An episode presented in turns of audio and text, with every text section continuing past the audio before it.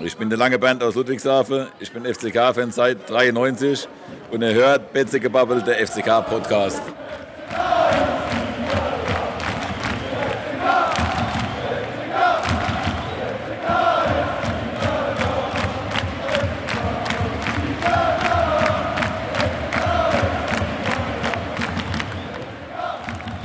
Ja, moin und herzlich willkommen zu unserer zwölften Ausgabe. Mein Name ist Daniel, ich bin heute der Moderator unserer kleinen Podcast-Sendung. Ähm, aber ich bin natürlich nicht alleine, sondern ich bin mit dem Team vom Betzegebabbel hier und zwar mit dem Tobi. Hallo Tobi. Hallo Daniel. Dem Flo. Servus Flo. Servus Daniel. Dem Patrick. Hallo Patrick. Hallo Daniel. Und einen besonderen Gruß nach Stuttgart zu unserem Paul. Servus, Paul. Hallo, Daniel. Gut, dann wollen wir mal nicht lange rumfackeln und wollen mal direkt loslegen und zwar mit der Auswertung von unserem Tippspiel. Ähm, und dafür ist der Flo zuständig. Flo, erzähl uns mal, was da in den letzten fünf Wochen dabei rausgekommen ist. Ja, dass du zahlst, als erster, dass der Tobi zahlt. also, Daniel 11 Punkte getippt, Tobi 11 Punkte getippt, Patrick äh, Paul und ich jeweils 10 Punkte getippt. Somit haben, wie gesagt, Tobi und Daniel die Ehre, einen Euro in die Betzewutz zu zahlen. Alles wie immer, also. Alles wie immer, ja. Ja, gezahlt ist gleich. Ja, Tobi, du bist aber schon öfters mal so dabei, ne? Ja, man erzählt sich ja, ich zahle gern mal. Ja, aber ja. durch keine Ahnung. ja, das, das ist das, also wenn du bei Wikipedia guckst und bei, bei meinem Namen steht, doch nicht viel, ne. Gut, dann ähm, haben wir das abgefrühstückt und würde ich sagen, gehen wir direkt weiter. Und ähm, würde ich sagen, besprechen wir mal die letzten fünf Spiele. Und zwar waren das das Spiel gegen den FSV Frankfurt zu Hause, ähm, bei Kräuter Fürth, zu Hause in, äh, gegen Union Berlin, auswärts beim ersten FC Nürnberg und das Heimspiel, das Derby gegen den KSC. Äh, über das Derby werden wir später noch gesondert sprechen. Ähm, wollen jetzt aber mal einsteigen mit einem Zitat von äh, dem Betze Brent-User Salamander, mit dem ich jetzt mal die Diskussion eröffnen möchte. Und zwar behauptete der nach dem, ähm, also behauptet es nach dem Spiel gegen den FSV Frankfurt, aber ich finde, dass es größtenteils auch jetzt noch ähm, eine gute Diskussionsgrundlage ist. Und zwar schreibt er, spielerisch sieht das zuweilen ganz nett aus, vor allem aufgrund der Leihspieler, aber ich traue dem Frieden nicht. Trotz aller Skepsis muss ich sagen, dass der Saisonstart besser lief als befürchtet. Ähm, Flo, du hast ja auch schon äh, geschrieben äh, auf Facebook, dass du auch sehr angetan bist von dem äh, Saisonstart insgesamt. Auch wenn nicht alles immer so rund lief, jetzt äh, vor allem in der englischen Woche, wo man nur mit äh, drei von möglichen neun Punkten rausging. Ähm, aber du sagst auch, dass es insgesamt ein gelungener Saisonstart war. Woran machst du das fest? An der Punkteausbeute nur oder auch äh, an der spielerischen Art und Weise, wie wir in den letzten Wochen aufgetreten sind? Ja, also zuerst mal bin ich überrascht, dass, dass es wieder noch Fußball aussieht. Das muss erste und ich hätte halt auch nicht vor der, vor der Runde halt wirklich nicht, habe ich ja in, der Vorsch von unser, in unserer Vorschau gesagt, hätte ich auch nicht gedacht, dass es eigentlich so gut läuft die Ergebnisse können auswärts natürlich viel, viel besser sein, aber für die Heimspiele muss ich echt sagen, bin ich echt angetan. Das habe ich lange nicht mehr gesehen, dass äh, jeder Gegner, der bis jetzt hier war, fast, äh, fast, ja doch kann man so sagen, fast keine Chance gehabt hat, im wahrsten Sinne des Wortes. Also muss schon sagen, bin ich stark überrascht. Und wie gesagt, wenn jemand vorher, vor der Saison zu mir gesagt hat, am 9. Spieltag ist der FCK auf dem zweiten Platz, hätte ich sofort unterschrieben. Wie sehen es die anderen? Ich, ich bin der Meinung, ähm, oder ich, ich teile deine Meinung, Flo, dass es, ähm, ist ja immer so eine blöde Floskel, aber besser als erwartet in die Saison jetzt reingegangen ist. Ich hatte nicht allzu viel gehofft, gerade weil wir ja jetzt wieder mal den Umbruch im Sommer hatten, das haben wir ja auch schon besprochen. Äh, aber scheinbar hat das jetzt wirklich ganz gut funktioniert. Woran das jetzt genau liegt, ob das daran liegt, dass Runjajic jetzt die Zeit wirklich mal mit seinem Team hatte und äh, da einige Sachen verändern und einspielen lassen konnte, das weiß ich nicht. Oder ob es an den Transfers von Markus Schupp liegt. Aber vielleicht ist es einfach eine Mischung aus beidem. Also äh, ich fand auch, wir haben jetzt zwei Spiele in der bisherigen Saison äh, verloren und beide Niederlagen waren nicht so eine komplette Vollkatastrophe wie ja noch so manche Spiele letzte Saison zum Beispiel in Cottbus oder sowas waren. Äh, auch in den Spielen hat man durchaus Positives gesehen, auch wenn es in Nürnberg nur äh, eine halbe Stunde war. Aber äh, da ist viel, was wirklich Hoffnung gibt und ähm, Ich weiß nicht, wie ihr das seht, aber ich habe auch das Gefühl, das Team, das kann sich noch steigern. Also wir, wir sind ja schon wirklich sehr, sehr gut unterwegs, aber das hat noch Potenzial, dass wir noch konstanter und dominanter spielen. Jetzt gerade, dass die ganze Mannschaft jetzt am Donnerstag oder Freitag den äh, Geburtstag vom äh, Sritjan Lakic zusammen gefeiert hat. Ich glaube, das zeugt halt schon vom guten Mannschaftsgefühl und vom guten Mannschaftsgefühl und dass es nach einem guten Zusammenhalt ist. Ich glaube, das kann halt wirklich über die ganze Saison sehr viel wert sein. Wenn es wirklich so ist, was alle sagen, dass halt, dass es in der Mannschaft halt stimmt, dann kann halt wirklich viel, viel rauskommen noch. Aber meiner Meinung nach ein bisschen zu früh, um das zu beurteilen. Aber bis jetzt bin ich relativ zufrieden, muss ich echt sagen. Ja, heißt das im Umkehrschluss, dass äh, im Grunde das ist, was äh, manche auch schon gesagt haben, dass dann letzte Saison der Teamgeist dem Erfolg im Weg stand? Also, dass es wirklich so ist, dass so Leute wie, was weiß ich, Idrisu, oder wenn Shimonek, äh, dass die das Teamgefüge da gehemmt haben? Oder woran liegt das? Liegt das an neuen Leuten, die dazugekommen sind? Oder warum soll jetzt auf einmal der Team Spirit besser sein? Ja, also ich habe halt, ich kann jetzt nur das, nur das, wirklich nur das beurteilen, was ich halt selbst im Internet sehe und ich glaube, mich zu erinnern, dass ich letztes Jahr sowas nicht gesehen habe, dass jetzt die ganze Mannschaft irgendeinen Geburtstag zusammen gefeiert hat oder so irgendwas. Oder könnt ihr euch daran erinnern? Jetzt so als Beispiel. Das hat mich halt schon überrascht persönlich, dass halt wirklich die ganze Mannschaft anwesend war und die halt zusammen gefeiert haben. Also ich kann mich jetzt nur an so ähm, bestimmte Interviews von Chris Löwe erinnere, wo er also so zwei, drei Worte Falle gelassen hat, dass die Stimmung anscheinend auch nicht so toll wäre. Ähm, so kam so Aussage wie, ähm, dass halt einige wolle und andere nett und dass das halt irgendwie halt ah, unbefriedigend wäre. Also das wäre so jetzt das, was ich mir darunter vorstellen kann für die letzte Saison. Und ähm, zu dem, was der Paul gesagt hat, ähm, die Mannschaft, die kann und muss sich noch steigern. Wir dürfen nicht vergessen, dass wir den Umbruch vor der Saison gewagt haben. Also wir wollen jetzt für mehr durch junge Spieler setzen.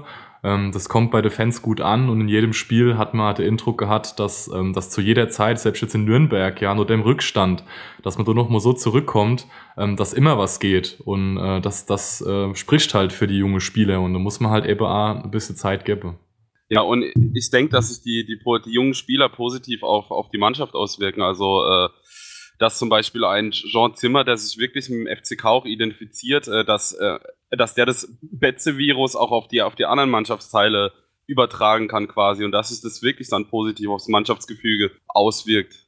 Wobei ich die Frage noch hätte, ähm, wer sind denn die vielen jungen neuen Leute, die wir bei uns haben? Also Jean Zimmer unbestritten und das ist ja auch ein wahnsinniger Typ, also im positiven Sinne. Aber wer ist denn sonst noch so neu und jung? Also Heinz Orban zähle ich da nicht mehr dazu. Die spielen ihre dritte Saison bei uns. Das ist für mich nicht mehr neu und jung. Man muss aber sagen, dass auf der Schlüsselposition jetzt gerade für 10 halt wirklich Kevin Stöger jetzt spielt, der halt letztes Jahr nur am Ende von der Saison gespielt hat. Okay, ja. Ich muss ganz ehrlich sagen, das ist halt wirkliche das ist halt die Position, die uns wahrscheinlich letztes Jahr wirklich gefehlt hat, so ein Spieler. Und da haben wir ja noch zwei andere, zum Beispiel Demir bei, der das vielleicht abspielen kann, ja.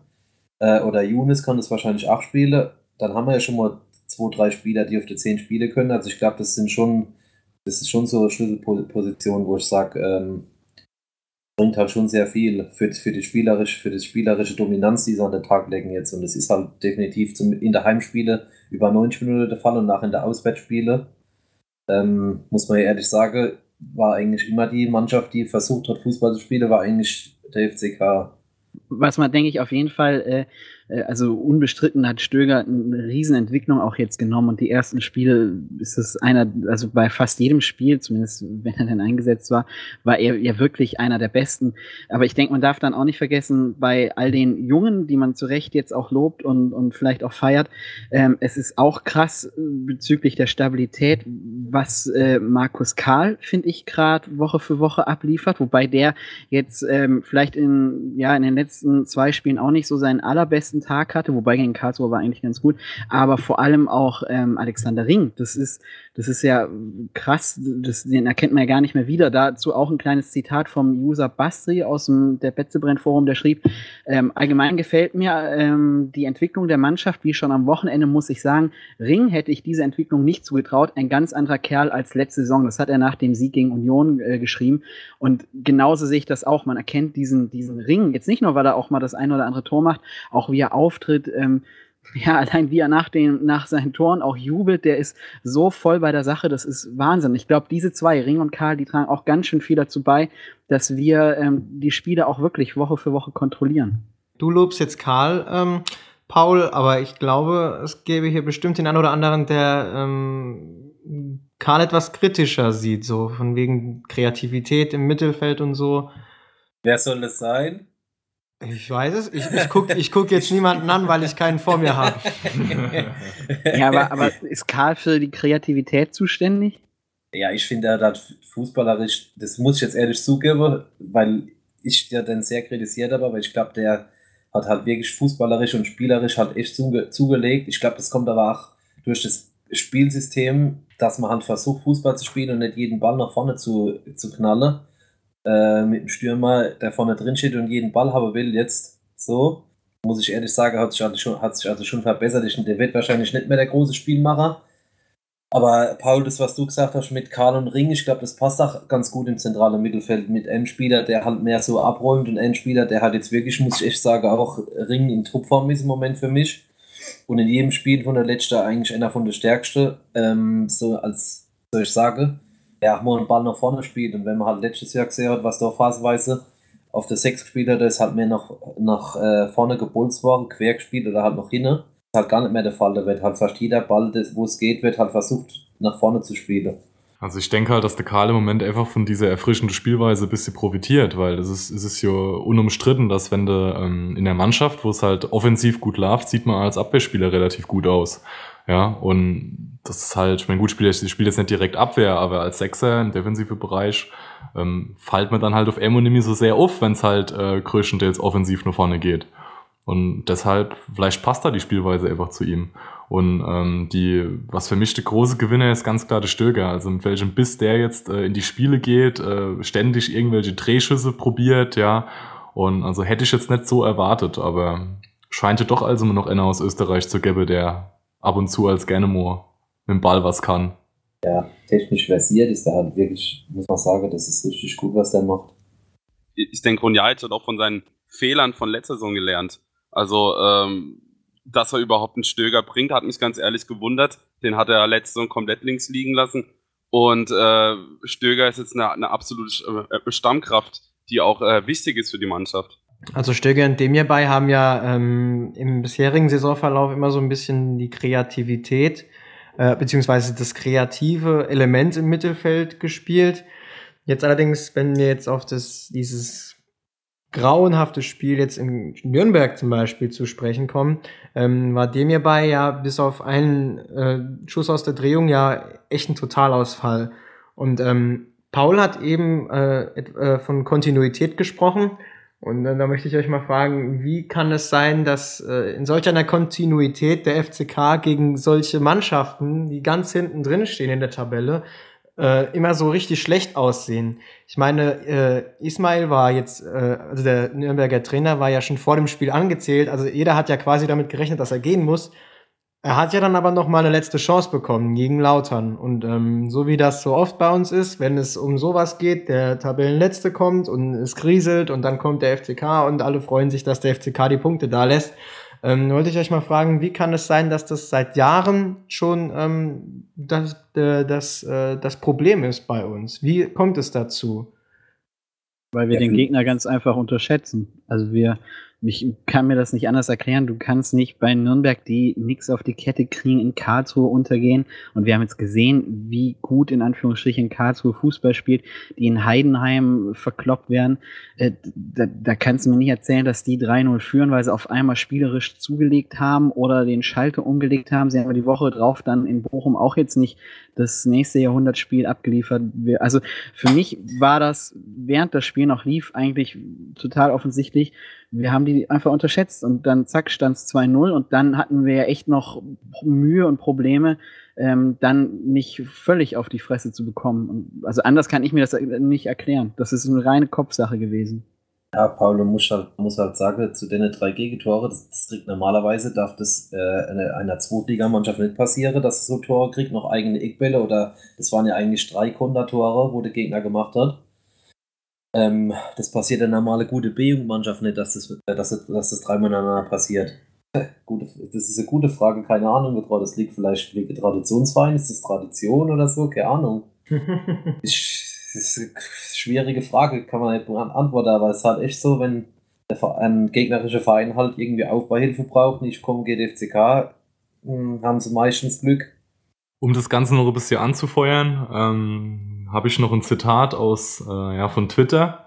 Und zwar der äh, Stormy Monday ähm, hat gesagt, alte Fußballerweisheit, steht dir das Wasser bis zum Hals, spielst gegen Laudern aus der Pfalz.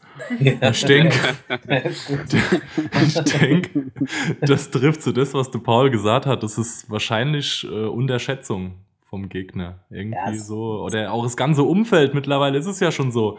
Äh, wenn wir gegen einen angezählten Gegner spielen, dann, dann, dann, dann redet jeder schon davon, ja, jetzt machen wir wieder Aufbauhilfe.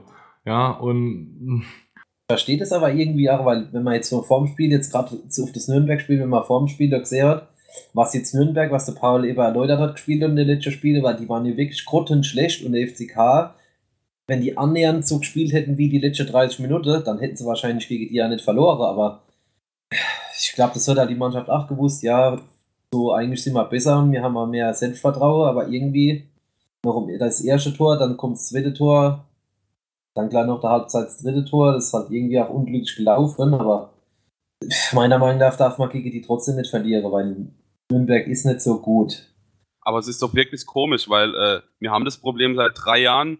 Wir, wir hatten dazwischen mhm. verschiedene Trainer. Der, äh, unser Kader sieht auch mittlerweile komplett anders aus, aber ähm, wir haben immer noch das gleiche Problem. Also ich verstehe es nicht. Liegt es irgendwie am, äh, an der Angehensweise von Auswärtsspielen, dass wir da irgendwie zu früh anreisen, zu spät anreisen, äh, die falschen Hotels be besuchen oder sonst was. Also ich, ich bin gerade echt äh, ratlos und, und suche mir irgendwelche Gründe, aber die falschen Hotels ja, aussuchen. Keine, keine, Ahnung, es muss also äh, ja du Tobi, manchmal boah. kommen Fans auf Auswärtsfahrten ja. einfach hin und bedrohen das Betreuerteam. Ich wollte gerade sagen, ich wollte gerade sagen, die Karlsruhe haben sich das falsche Hotel ausgesucht am Freitag. Wobei das ja. so anscheinend ja gar nicht so war, wie es wieder in der deutschen Presse wieder mitgeteilt worden ist. Ja. ja, da kommen wir wahrscheinlich nachher noch ja. drauf, nehme ich an. Aber was Patrick sagt, ist richtig. Ähm, das ist ja jetzt nicht nur so, dass das jetzt diesem Team in der Zusammenstellung passiert, sondern das war letzte Saison in einer anderen Zusammenstellung in äh, Cottbus passiert. Ich weiß, äh, vielleicht erinnert ihr euch noch an die letzte Aufstiegssaison. Ähm, da war es sogar ein Heimspiel gegen Rostock, da 50.000 Leute im Stadion. Wir hätten den Aufstieg klar machen müssen und verlieren 0 zu 1. Also es ist irgendwie so, dass wir diese sogenannten Schlüsselspiele tatsächlich sehr, sehr häufig in Sand setzen oder, also es, gegen Nürnberg war jetzt kein Schlüsselspiel, oder eben gegen angeschlagene Gegner einfach dann nicht, nicht ähm, ja, richtig in den Tritt kommen. Ich weiß auch nicht. Also ich kann mir das, wie gesagt, nur so erklären, dass man da nicht auf der Höhe war. Was aber doch gut zu sehen war, dass wir in der 60. oder ab der 60. Minute dann umgeschaltet haben und dann einfach ähm, uns da nicht von den Nürnbergern dann noch live Montagabends irgendwie lächerlich machen lassen wollten, sondern dann nachgelegt haben. Und ich meine, ähm, es hat nicht viel gefehlt und es wäre halt wieder eine richtig geile Geschichte draus geworden. Ja, Unterschied für mich ist dann von dieser Saison, jetzt von dem Nürnberg-Spiel oder was ihr jetzt angesprochen habt, letztes Jahr Cottbus oder Aue, dass du halt letztes Jahr die 90 Minuten waren halt gerade schlecht und jetzt in dem Spiel, da war jetzt die erste Halbzeit schlecht und vielleicht die erste 10 Minuten von der zweiten aber die letzte halbe Stunde konnte ich ja echt betrachten und ich glaube, ich sehe das ähnlich wie du, Paul. Wenn das noch 10 Minuten länger gegangen wäre, das Spiel, wäre das wahrscheinlich meiner Meinung nach auch noch unentschieden ausgegangen. Aber Paul, wenn du von äh, Schlüsselspiel redest, ähm, wenn man sich jetzt mal die gesamte englische Woche anguckt mit den drei Spielen ähm, gegen Fürth, äh, zu Hause gegen Union Berlin und dann in Nürnberg, das waren ja nur drei Punkte aus den äh, drei Spielen. Und dann ist eben meine Frage, wenn man sich jetzt zum Beispiel das Spiel gegen Fürth oder Nürnberg anguckt, mit einem Sieg hätte der FCK jeweils an die Tabellenspitze gehen können. Ist das vielleicht auch so eine Kopfsache, dass die Spieler ähm, das irgendwie mit dem äh, psychisch irgendwie eine Belastung ist, von wegen, ah, jetzt können wir was Großes, äh, was Größeres erreichen, ah, jetzt äh, erwarten die, dass wir das und das schaffen. Meinst du, das ist vielleicht eine Belastung für die Spieler? Ähm, ich, ja, kann gut sein ich glaube, wenn beides so zusammenkommt, wenn dieser Druck kommt, wir können jetzt Tabellenführer werden und alle erwarten das und wir machen den Abschluss des Spieltags und alle gucken zu und das gepaart mit praktisch genau dem gegenseitigen Gefühl und dann haben wir ja so einen leichten Gegner vor uns. So, ich glaube, diese Konstellation, das war in Cottbus letzte Saison so, Cottbus war doch abgeschlagen letzter, ähm, das, das passt nicht ganz zusammen manchmal bei uns. Und ich glaube, das ist wirklich eine reine Kopfsache. Fürth ist für mich nochmal eine andere Sache gewesen als Nürnberg. In Fürth, glaube ich, war es so, dass wir auch diesen Druck hatten, wir können jetzt Tabellenführer wer äh, werden. und haben dann nach einem ja, mehr oder weniger blöden Fehler, vielleicht war es auch ein Missgeschick, wie auch immer, haben dann völlig den Faden verloren. Und ich glaube, das ist auch wieder eine Frage der Konstanz und vielleicht auch wieder des Lernens. Diese Einstellungssache muss passen und eben auch, wie, wie geht man mit Rückschlägen um? Wir haben jetzt schon öfter in der Saison oder äh, zweimal, glaube ich, einen Rückstand gedreht, aber ähm, vielleicht brauchen wir da einfach noch mehr Erfahrung, mehr Konstanz. Deswegen war ich auch äh, beim Spiel gegen Karlsruhe die ganze Zeit ein bisschen nervös. Wir haben die ja völlig in der Hand gehabt, aber hätten die irgendwie so ein blödes Ding reingedrückt, keine Ahnung, wie wir dann reagiert hätten, ob dann wir wieder völlig den Faden verloren hätten und so weiter und so fort. Ähm, also ich, ja, wie gesagt, ich denke, das ist so eine Mischung aus beidem dann. So war es aber in Fürth, da hat halt, haben wir einen dummen Fehler gemacht, dann haben sie noch um Ausgleich der Vater verloren, weil vorher haben wir halt total das Spiel im Griff gehabt, aber total. Ja, da, nie, da hast ja nie das Gefühl gehabt, dass Kräuter Fürth in dem Spiel ein Tor schießt. Aber ja, nach dem also Ausgleich dann äh, im Grunde, ging halt nichts Grund, mehr, ne? Im Grunde ist ähm, das sind Nürnberg und Fürth im Grunde genau gegensätzlich. In Nürnberg gehen wir einfach in das Spiel wahrscheinlich so rein, ja, das packen wir jetzt irgendwie und dann kriegen wir ein Gegentor und ach Gott, und Tabellenführer können wir doch werden und zack, dann liegen wir 0-3 hinten. Und in Fürth ist es genau andersrum. Wir führen 1-0. Also das war eine grandiose erste Hälfte und fallen dann völlig auseinander, weil uns halt so ein blödes Missgeschick dann passiert. Alles in allem sind es halt, waren das halt zwei ärgerliche Niederlagen, die halt echt nicht sein müssen hätten. Hätten sein müssen, sagt man. Ja, genau. Aber letztes Jahr waren es halt verdiente Niederlagen irgendwo in Aue, Cottbus und so, weil da war halt das Spiel schlecht. Verdient ist eine Niederlage immer. Kann man jetzt darüber diskutieren. Ja, natürlich, wenn man die, wenn man die, natürlich, wenn man die wenn man mehr Fehler macht, dann verliert man meistens, ist klar. Es gibt jetzt oh, oh, oh, oh, oh, oh. Voll auf Leim. Ähm, Flo, das war doch gerade irgendwie so das Gegenbeispiel zu, ähm, wenn man immer ein Tor mehr schießt wie die Gegner, gewinnt man meistens das Spiel, gell? Danke, Tobi. Ja. Hab gedacht, hab gedacht, wollte ich es nicht allein lassen. Ja, Flo. Ja. Ein Euro weniger. Ja, macht nichts. Macht nichts, ist ja für einen guten Zweck. So sieht's aus. Dann würde ich ja jetzt gerne sagen, kommen wir zu den schöneren Spielen äh, aus der jüngeren Vergangenheit und zwar zum Derby-Sieg ähm, gegen den KSC. War ja aber hey. leider nicht, war ja aber leider nicht alles schön bei dem Spiel. Ähm, vielleicht möchtet ihr mal eure Eindrücke so von dem Spiel äh, schildern, jetzt über das Spiel selbst oder um das drumherum. Erzählt einfach mal, wie habt ihr den Tag erlebt? Ja, um da chronologisch vorzugehen zu den Vorfällen vorm Spiel, kann ich jetzt eigentlich nichts sagen. Das habe ich äh, selbst nicht mitgekriegt und auch nur auf Internetvideos gesehen und auch nur durch Erzählungen von Freunden mitbekommen. Ähm, da will ich lieber nichts zu sagen zum Spiel selbst. Hat eigentlich der Paul, glaube ich, vorhin eigentlich alles gesagt, dass wir das Spiel eigentlich klar im Griff gehabt haben und jetzt ohne zu übertreiben, ist eigentlich ein 2 zu 0 äh, viel zu niedrig.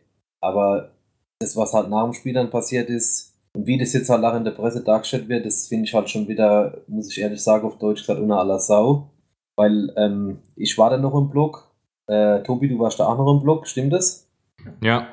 Ähm, also, was, was, mir, was ich halt jetzt einfach mal dazu sagen muss, ist, ähm, wir haben das Spiel gewonnen und mir fällt es extrem schwer, noch überhaupt was zu dem Spiel zu sagen. Ich, ich weiß das Ergebnis, ich weiß, wie die Tore basiert sind, ja, und dann war das Spiel vorbei und seit Tage werden wir eigentlich nur von der Presse zugebombt, egal wer es ist, ja.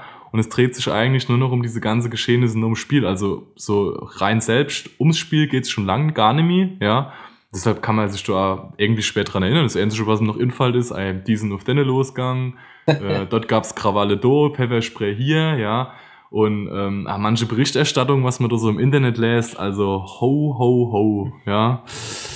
Ja, ja. Um, das, um, das, vielleicht mal kurz jetzt aus meiner Sicht äh, zu schildern. Also ich war ähm, zu der Zeit, als das Ganze angefangen hat, war ich unabgestanden neben einem Podest beim Sascha Kempf. Und bis es irgendwann realisierte, dass die, dass die Karlsruher sind, die da auf die Südtribüne äh, wollen oder sind, ist eigentlich noch eine gewisse Zeit vergangen und da war eigentlich auch eine gewisse Unsicherheit in der Visco, was soll man jetzt machen? Weil es war halt wirklich so, ähm, weit und breit keine Polizei zu sehen und auch die Ordner, das muss ich ganz ehrlich sagen, wenn ich jetzt der Ordner gewesen wäre, auch wenn jetzt viele sagen, der Ordnungsdienst hat, hat dort die Macht und die müssen noch was machen, ich hätte mich an in den Weg gestellt, sage ich ganz ehrlich, weil ich wollte mich nicht von so einem äh, Freckling verdreschen lassen oder so aus Karlsruhe, nur weil die jetzt irgendwie, irgendwie auf Ärger aus sind. Das muss Erste und ähm, da war halt, wie gesagt, in der Wisskurve eine ziemliche Ratlosigkeit, so im ersten Moment, was soll man jetzt machen, bis man wirklich irgendeiner der Befehl in Anführungszeichen gegeben hat, sich jetzt so entgegenzustellen. Und ähm, das, was du eben gesagt hast, Tobi, mit der Presseberichte, also ich muss ganz ehrlich sagen, aus meiner Sichtweise war das eine reine Verteidigungsaktion äh, von der FCK-Fans, weil halt schon niemand irgendwas gemacht hätte. Und wenn man nichts gemacht hätte, wären die Karlsruher wahrscheinlich bis zur äh, Westkurve durchgedrungen. Und was dann passiert wird, das muss ja niemandem erklären. Ich glaube, dann wäre es wahrscheinlich noch eher schlimmer geendet, als wie es jetzt war. Natürlich war das total hässlich und so, dass sich jemand äh, gegenüber der Fernsehkamera auf der Tribüne schlägt. Ähm, aber in dem Sinne war das eigentlich nur Selbstverteidigung. Bis die Polizei dann da war, das war halt wirklich ein sehr, sehr langer Zeitraum. Und ich muss ganz ehrlich sagen, ich bin da ein bisschen sauer, ähm, weil das jetzt das, nicht das erste Mal war, wo ich das jetzt live miterlebt habe, sondern äh, 2008 gegen Köln war ich, auf dem, äh, war ich auf dem Platz gestanden und da haben sie es auch zu spät realisiert, dass irgendwas passiert. Und letztes Jahr gegen Dresden muss ich euch nicht erzählen, das war ja auch ähm, so von wegen Äußerungen von der Polizei. Äh, ja, wenn euch was passiert, könnt ihr wieder zurückrennen kommen und so. Also, das ist wirklich nicht ohne und das ist eigentlich die Aufgabe von der Polizei, dafür die Sicherheit von der Bürger zu sorgen und nicht irgendwie dumme Sprüche zu machen oder dumm rumzustehen. Und wenn man sowas ist, so ein Spiel, so ein Risikospiel, dann muss man halt auch ziemlich schnell vor Ort sein und nicht erstmal abwarten, ja, können wir jetzt zwei kriegen, mal den Befehl oder so. Ich finde. Ähm, ja, Flo, da ist schon ein Denkfehler. Fußballfans sind keine Bürger. Fußballfans sind doch Gewaltverbrecher. Ach so, ja, stimmt. Alle stehen gell? auf einer Stufe mit dem ISIS und was weiß ich. Opala! oh, oh, oh, oh, äh, da ich das das erste Mal erlebt habe, jetzt nach der wirklich hautnah dabei war, muss ich ehrlich sagen, das war jetzt wieder weiteres, am Samstag es war für mich eigentlich weiteres schwarzes Kapitel, Geschichte von der Polizei, Sicherheitskonzepte. Ja, vor allem ist es ist ja schon Tobi aufgefallen, dass wir gegen Dresden und gegen Karlsruhe jetzt den, den gleichen Einsatzleiter hatten. Also irgendwie sehe ich da schon eine Verbindung und eine traurige Konstanz dabei. Ja, wisst ihr, das ist halt so, äh, da fliegt ein Polizeihubschrauber und deswegen wird es ja, also so wie ich es gelesen habe, wird das Spiel von abends, freitags abends auf samstags mittags verlegt, dass äh, Polizei ihren Joker ziehen kann mit einem Polizeihubschrauber, aber der kann halt im Fall des Falles halt auch nicht helfen oder so. Der kann zwar beobachten und kann Filme machen. Hat er keine Maschinegewehre an Bord oder? in Deutschland nicht. Ah. Ähm, und das sind ja lauter so Sachen, wo ich mir halt denke, warum, das ist ja, wenn, wenn man das mal zugeben würde, dass da halt wirklich was verkehrt war und dass man da halt vielleicht nicht ganz auf der Höhe war, aber nee, da wird dann immer jetzt um der heiße Brei herum geredet und um solchen das sage, dass es halt eine abgemachte Schlägerei gewesen wäre und lauter sowas. Es ist halt, finde ich, wird halt dem Ganzen nicht gerecht, was am Sonntag passiert ist. Also für mich beginnt diese ganze Geschichte eigentlich vor zwei oder drei Wochen, als diese Spielverlegung kam, als es hieß, aus Sicherheitsgründen wird das Derby von Freitagabend auf Samstagmittag verlegt. Das fand ich schon ziemlich äh, schwachsinnig, aber gut, sollen sie meinetwegen machen. Äh, wobei kann man ja auch mal dann so nebenher fragen, warum das erst drei Wochen vor ist, aber ich meine, das ist ja jetzt schon im Grunde so belanglos. Ähm, werden wir nochmal ganz kurz, Flo, nochmal ganz kurz aus dem Stadion sozusagen rausgehen und praktisch zu den Geschichten vorm Spiel, weil ich dort auch ähm, naja, nicht unmittelbar drin war, aber ähm, den ein oder anderen Vorfall beobachtet habe. Ähm, ich war mit einem Bekannten vor dem Spiel unten an den Treppenaufgängen zum Stadion hoch, wisst ihr, wenn man vom Kreisel da diese kleine mhm. Unterführung durchgeht. Und wir standen da und es ähm, ist ja da immer so, da sind ja ein, zwei Bierstände, glaube ich, die sich da gegenüberstehen und wie immer waren dort auch genug Leute und es war auch ein relativ, ja, eine relativ größere Gruppe, die äh, sich auch schwarz angezogen hatte, wie man das eben so kennt, die sich da aufgehalten hat. Und ich meine, äh, man kann jetzt darüber diskutieren, ähm, ob, ob man jetzt warten muss, bis die Gästefans vorbeigehen oder nicht, ob man denen was Nettes zuruft oder nicht.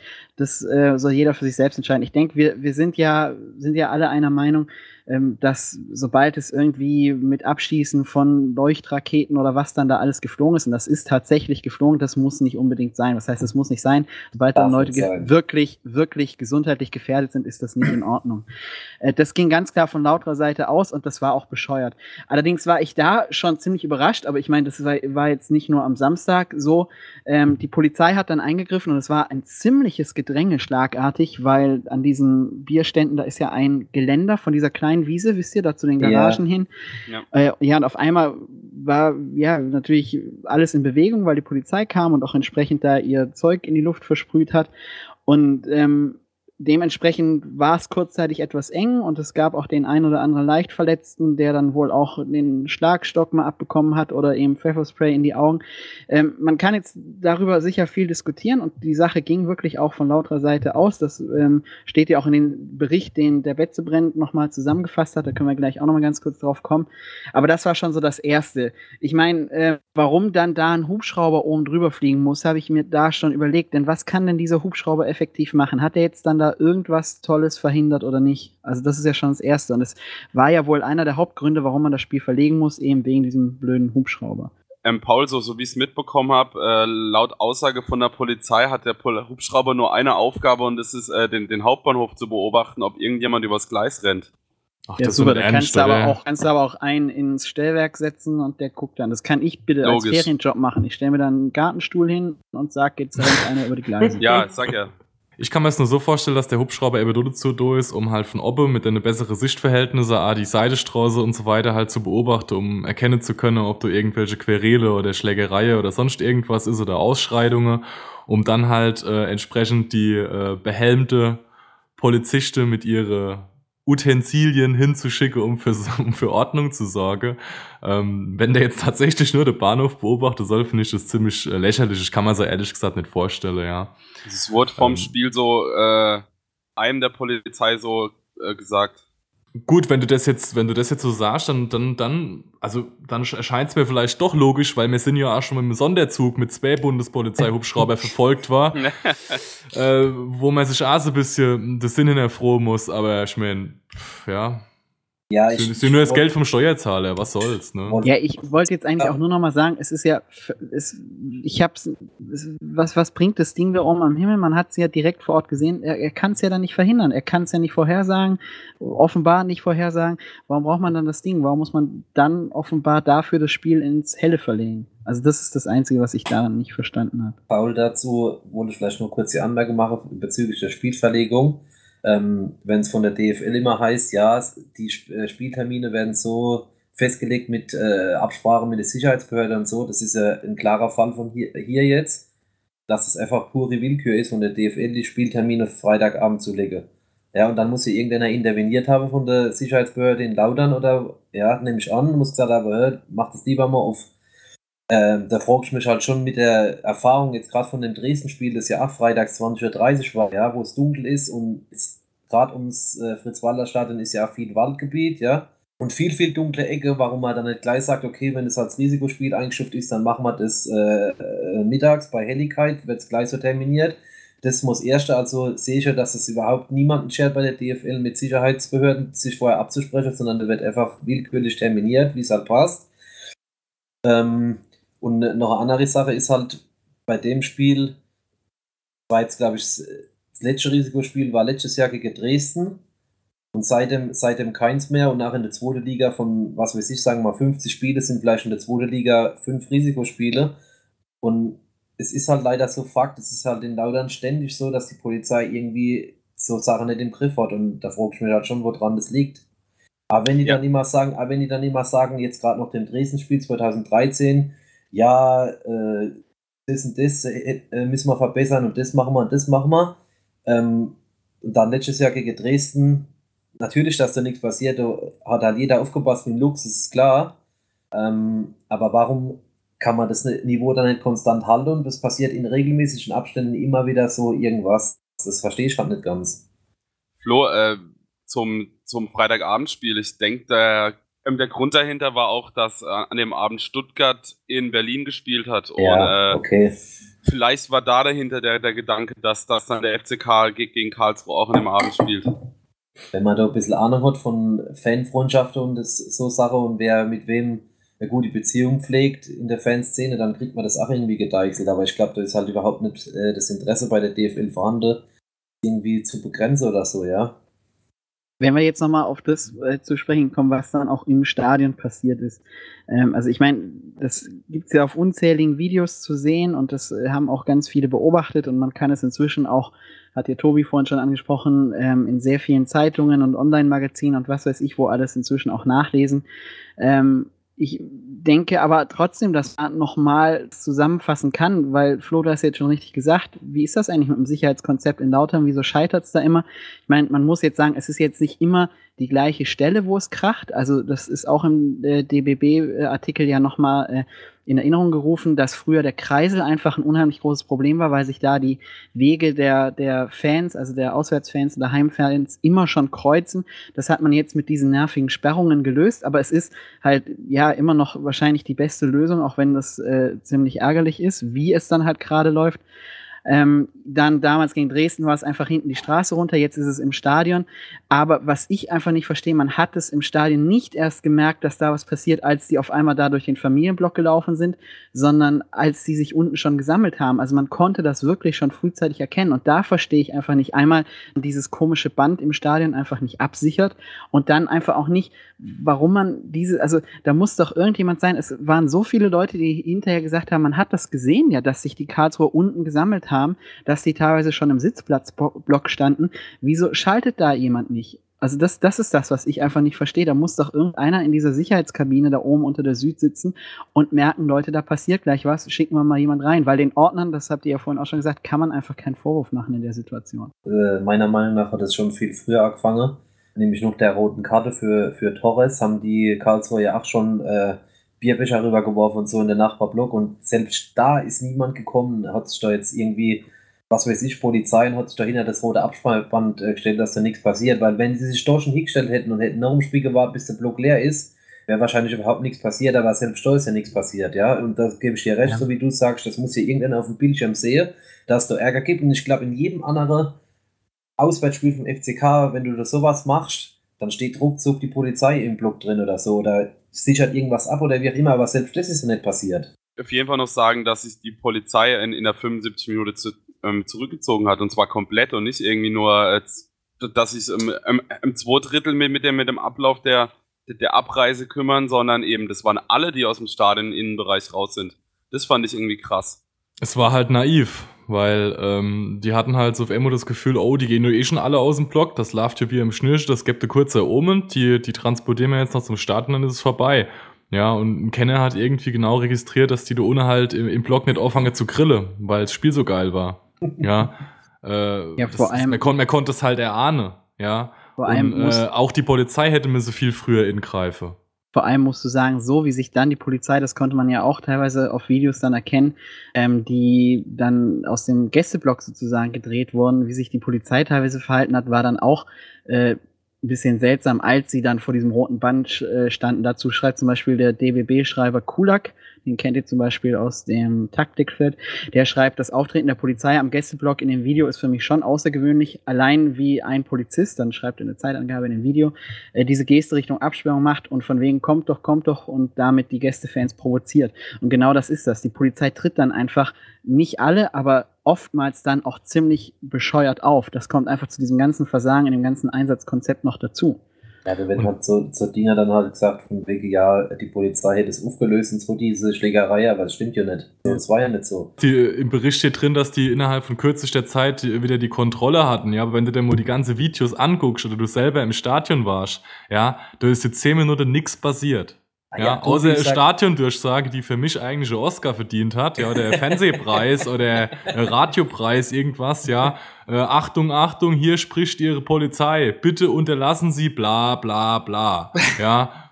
Also ganz, ganz großes Kino, muss man ja, und doch. Was, Tobi, was passiert? Jetzt fragen sie, ob bitte die Leute ihre Privatvideos zur Verfügung stellen können, weil man müsste jetzt die Leute mal identifizieren. Ganze drei ja, Festnahmen gab es dann. Ja, das ist doch das, das Allerbeste. Aber, ja, das ist aber schlimm. Mein Video können schlimm. Sie bei mir kaufen.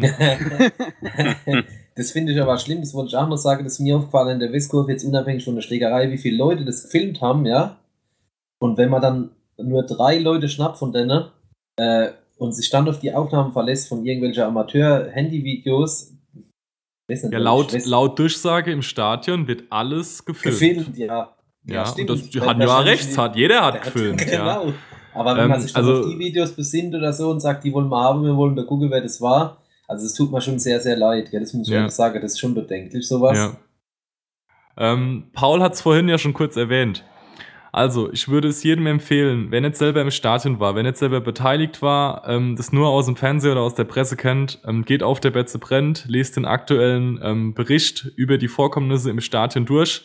Ähm, der ist aus Sicht der Redaktion, der ist nach allen Seiten offen. Also es wird jetzt hier nicht aus einer FCK-Brille berichtet, sondern es ist schon ähm, neutral.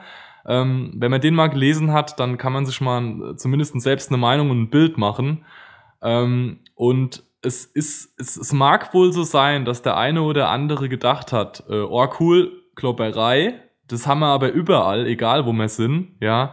Ähm, aber das sind ganz viele dabei, die rein aus Notwehr oder eben äh, um andere zu schützen. Also ich erinnere mich jetzt gerade an das Bilden der Rheinfalls, wo, wo die eine Ordnerin im Arm vom anderen Ordner ist, ja, äh, und eigentlich Angst, Angst hat, geschlagen zu werden. Und ich finde es eine Katastrophe. Und ähm, ich habe halt einfach die Angst, dass man jetzt hingeht und tut hier pauschal irgendwelche Urteile fällen, ja, weil äh, wenn ich die Bilder sehe, da sind manche Gesichter so klar drauf zu erkennen, ja. Und wenn das dann alles am Schluss Gewalttäter sind, äh, ja, dann tut mir es leid, dann, dann gut Nacht dazu abschließend, genau das, was du, Tobi, sagst, würde ich gerne noch gerade aufnehmen. Es ist nämlich genau das, ähm, ich hatte es auch ein bisschen irritiert in der Diskussion äh, bei der Betzebrennt unter dem Artikel.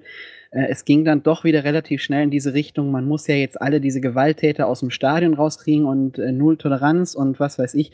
So wird der DFB wahrscheinlich jetzt vorgehen, mit einer äh, ziemlich heftigen Strafe gegen beide Vereine, aber man geht an das eigentliche Problem nicht ran. Und ich glaube, es ging um einen Satz in diesem Artikel von der Betze brennt, diese Gewalttäter sinngemäß, jetzt gibt's äh, nun mal und ja, sinngemäß, wir können dagegen jetzt auch erstmal nichts tun.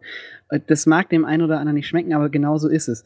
Und wenn ich etwas dagegen tun will, dann bringt es nichts, einfach zu sagen, die Leute müssen raus, denn das sagen wir seit Jahren. Und man muss ja auch mal ehrlich sagen, der Fußball hat sich ja auch in diese Richtung wirklich entwickelt zum Besseren. Wenn man sagt, gegen diese Leute will man irgendwie was machen, man möchte dieses Gewaltpotenzial runterfahren, dann muss man aber auch die richtigen Maßnahmen ergreifen. Dann bringt es nichts, wieder irgendeine Strafe äh, auszusprechen, dann bringt es nichts, einen Hubschrauber einzusetzen, dann bringt es nichts, das Polizeiaufgebot zu, äh, hochzustocken.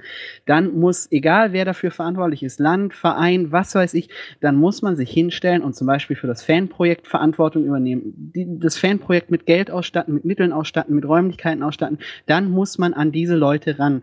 Anders geht es nicht. Du, dann musst du in die richtige Arbeit investieren. Wenn du nur das Polizeiaufgebot in nächster Zeit hochfährst, das, das wird, es bringt ja nichts. Wir haben es doch jetzt wieder gesehen. Da fliegt da eine Hubschrauber, es ist helllichster Tag.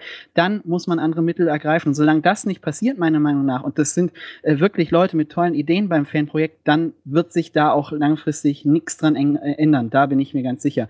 Und zum Abschluss einfach noch eine Frage an euch. Ähm, es wird dann wieder viel geschrieben, es wird in den Nachrichten gezeigt, die Szenen und was weiß ich und wie schlimm und so weiter und so fort. Diese Woche ist das Oktoberfest zu Ende gegangen. Was schätzt ihr, wie viele Straftaten sind auf dem Oktoberfest passiert?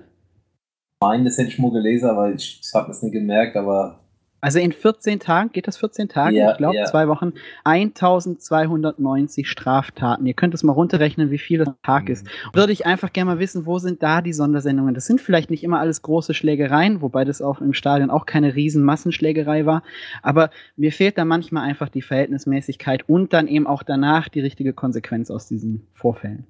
Ähm, ja, Paul, du hast gerade die Strafen angesprochen. Ähm, sollten wir dann doch tatsächlich, was ich jetzt ehrlich gesagt nicht glaube, ein Geisterspiel bekommen, dann legen wir es einfach aufs Red Bull-Spiel, dann sind alle zufrieden. Lass mal mal so stehen, ja. Ja. Gut, ein schönes Schlusswort würde ich sagen. Dann würde ich dieses Thema jetzt auch mal beenden an dieser Stelle. Das haben wir jetzt sehr ausführlich diskutiert. Gut, dann geht unser Podcast langsam dem Ende entgegen und natürlich äh, möchte ich euch nicht entlassen, ohne ähm, einen Tipp abzugeben über die nächsten Spiele. Ähm, und zwar auswärts in Heidenheim, zu Hause gegen Düsseldorf, dann ähm, unter der Woche das Pokalspiel zu Hause gegen Kräuter Fürth, zu Hause äh, auswärts äh, in Leipzig, äh, worüber wir gleich nochmal gesondert reden werden und ähm, dem VfL Bochum noch einmal zu Hause. Würde ich euch jetzt mal, bevor wir gleich nochmal über das Thema RB kurz reden, möchte ich euch mal darum bitten, ähm, wie viele Punkte, was schätzt ihr, wie viele Punkte holen wir aus den vier Ligaspielen und wie wird das Pokalspiel ausgehen? Dann fangen wir einfach mal beim, äh, fangen wir einfach mal bei Flo an. Flo, was denkst du? Was sind deine Tipps? Also ich sag äh, Heinheim unentschieden, Düsseldorf Sieg. Äh, Kräuter für den Pokal Heimspiel kommen wir weiter. Leipzig unentschieden und Bochum Sieg, weil zu Hause sind wir Macht, sind dann Acht. ja. Patrick, Ähm, ja, wir verlieren in Heidenheim, weil die äh, zu Hause Bern stark sind. Äh, gegen Düsseldorf holen wir einen Punkt, gewinnen gegen Fürth im Pokal und auch gegen RB Leipzig und auch natürlich das Heimspiel gegen Bochum. Ähm, das sind dann Sieben Punkte. sieben Punkte, genau. Genau, okay. gut, dass jemand mitrechnet. Ja. Ich habe aufgepasst in Mathe. ja, wir an das Pokalspiel gezählt. Ja. Äh, Ne? Einfach so. Ja, Das, zählt, das Pokalspiel zählt einfach nur als Das weiter oder nicht. Super Zahl. Also die, die Pokalpunkte sind doch nicht dabei jetzt, ne? Nee. Ja, Alter. Paul? Ähm, wir spielen in Heidenheim auf der schönen Ostalb. Da gewinnen wir. Dann verlieren wir zu Hause gegen Düsseldorf. Sind wir bei drei Punkten. Gegen Fürth gibt es einen äh, wunderbaren Sieg im Pokal. Gegen Leipzig spielen wir unentschieden und gegen Bochum gewinnen wir sieben Punkte. yes.